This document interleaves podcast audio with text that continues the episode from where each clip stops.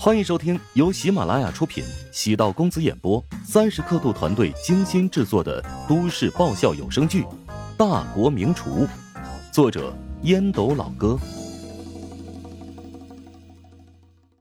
第一百九十五集。乔治的脸上也露出笑容。我以前也有所误会，以为你特别高冷。为什么？第一，你的名字就让人觉得特别冷。第二，我虽然脸盲，但是不瞎呀。你身边每天都围着一群人，知道你肯定长得特别漂亮。那漂亮的女人多半高冷啊，啊，当然，呃，这个绝对不是缺点啊。高冷还不是缺点，难道不会让人敬而远之吗？敬而远之，对一个女人而言，难道不是尊重的形容词吗？你说的挺好，也说出了我的心声。懂得拒人于千里之外，你比很多女孩要优秀。其实我也没你想的那么好，也有邪恶的一面。沈冰和乔治沿着清冷的街道，朝酒店所在的方向慢慢回走。乔治琢磨着，回酒店也就两公里路，他绝对不是为了省打车钱。每个人的心里都会有天使和魔鬼，绝大多数时候。都会保持中立的位置，或左或右摇摆。沈冰观察乔治的侧脸，尽管是娃娃脸，但比同龄人却多了一抹成熟。你怎么不问我邪恶在哪？我不是那种八卦的人，你愿意说，我乐意听；你不愿意说，我问了也是自讨没趣儿。你这人还真没趣。一点好奇心都没有。如果我真没趣儿，你会愿意跟我聊这么多？我有时候觉得自己挺坏的，我会习惯性的养备胎，是不是挺渣的？乔治惊愕的望了一眼沈冰，发现他说这番话的时候，满脸严肃，知道不是在开玩笑，忍俊不已。我还是第一次看到有人说自己特别渣。哼，你还真是个另类。有时候看到一些长得好看、人品修养不错的男孩追求自己，总会舍不得狠心拒绝，还美其名曰当成朋友相处。爱美之心，人皆有之嘛。你是普通人，也会有色心，能够理解，还称不上邪恶。沈冰的心思。应该是很多人都会拥有的吧。那么多人追求自己，自然会有一些特别优秀的，心里也有优越感。色心，我可没你想的那么龌龊，我只是单纯的觉得某个人挺好，他们给我发消息，我偶尔会回复几句。哎，你有没有拿过他们的东西，或者接受他们邀请的饭局？没有。嗯，那你还挺有原则的。你这个呢，叫做有扎心没扎胆。哎，至于那些备胎，他们都是自找的，跟你有什么关系？你又没有利用过他们，所以不需要存有负罪感。不过呢，你以后啊，还是得狠一点，坚决一点。为什么？你总会遇到一些稀奇古怪的人呢。如果你表现的不够果断。他们对你产生误会，那说不定能做出很危险的行为。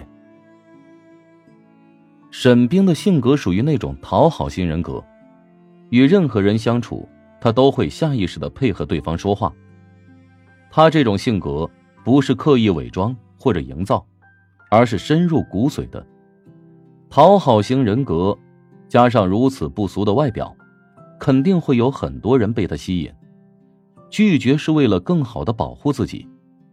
沈冰若有所悟，柳叶细眉舒展。你对很多事情的观点很新颖，有点似是而非。仔细琢磨吧，又有点道理。跟你聊天挺开心的。开心的作用力是相互的。当你觉得开心的时候，我也是开心的。不远处。酒店大厦已经在眼前，乔治没想到，时间飞得竟然这么快。乔治与沈冰在电梯内分别。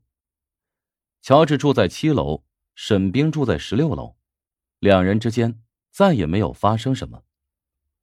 比如你邀请我去房间喝杯咖啡，或者我请你去房间喝杯红酒之类后续的故事。尽管沈冰在大学时代被很多人追求，甚至她的男朋友也特别有名气，但是乔治没想到，她私下里很好相处，有点邻家女孩的气质，纯净美好。不染尘埃。丁婵与沈冰同样都是校花，各有千秋和特点。丁婵多了一抹青涩和懵懂，沈冰虽然青葱，但已经微土芬芳。沈冰就像是一朵刚刚冒出花蕊的花苞，而丁婵，则还是含苞待放的状态。沈冰虽然工作一段时间，身上有职场女性的干练与爽利。但从形象而言，比起丁婵略显甜美。丁婵的身材比沈冰要高五公分以上，更像是个职业模特。乔治将沈冰跟丁婵对比，只因为每个人心中都藏着小美好。沈冰能吸引全班男生的目光，乔治岂能如同铁石一块？他只是不稀罕与其他人一样，莫名其妙、毫无保留的。将内心世界展示给别人。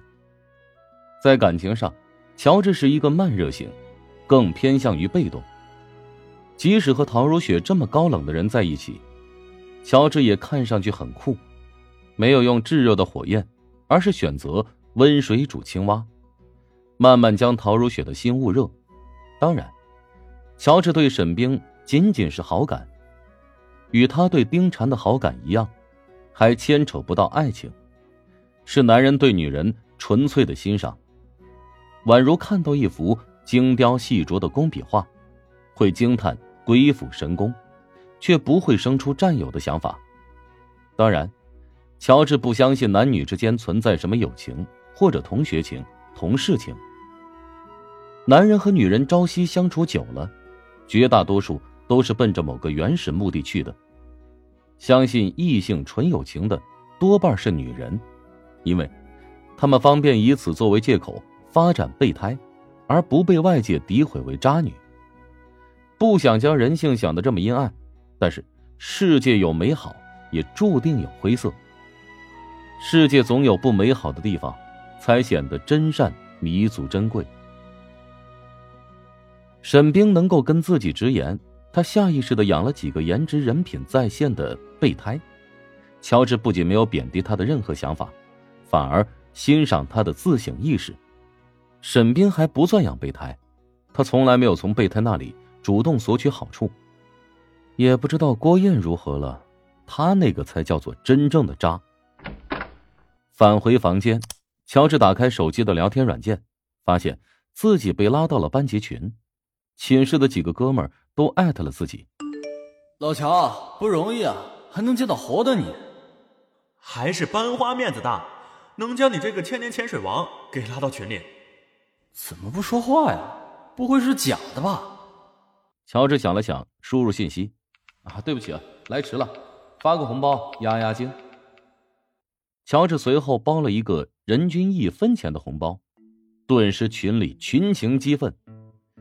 乔治咧嘴一笑，正准备发一个大红包，杜兴武冒了出来：“切，果然抠门的很啊！”一分钱的红包也敢发出来，我退回了，坚决不要。其余也有人在杜兴武的节奏下复制了这段话，也有几个退回红包，这是故意在打自己的脸呢。乔治皱眉，看来杜兴武对自己的执念很深呢。他连忙解释，刚才是为了点人数，群里一起是三十二个人，只有十三个人在线。那么我就包十三个人的吧。发完这段话，乔治发了个两百元的红包。红包来了！以网红食堂现在的资金实力，就是发两千他也能发得起。只是自己刚刚入群，没必要发太大，以免影响群内的气氛。杜兴武在群里随后又开始蹦跶，故意刺激乔治，想让他再发红包。乔治没有跟他在群里继续纠缠。佛也是有火的，本来觉得跟他这种低情商的家伙没必要斤斤计较。杜兴武已经触碰到自己忍耐的极限了。走在大马路上，别人轻轻碰你一下，你就勃然大怒，斗个不死不休，那是鲁莽。但是像杜兴武这种不依不饶，随便将人当软柿子捏，也就不需要再给他任何颜面。沈冰私自发了一条消息：“杜兴武说话太难听，你别跟他一般见识。”乔治感叹：“沈冰挺敏感。”回复道：“嗨，几乎每个群体都有这么一两个人，自我感觉特别良好，觉得他站在哪儿，聚光灯便应该打到哪儿。”本集播讲完毕，感谢您的收听。如果喜欢本书，请订阅并关注主播。喜马拉雅铁三角将为你带来更多精彩内容。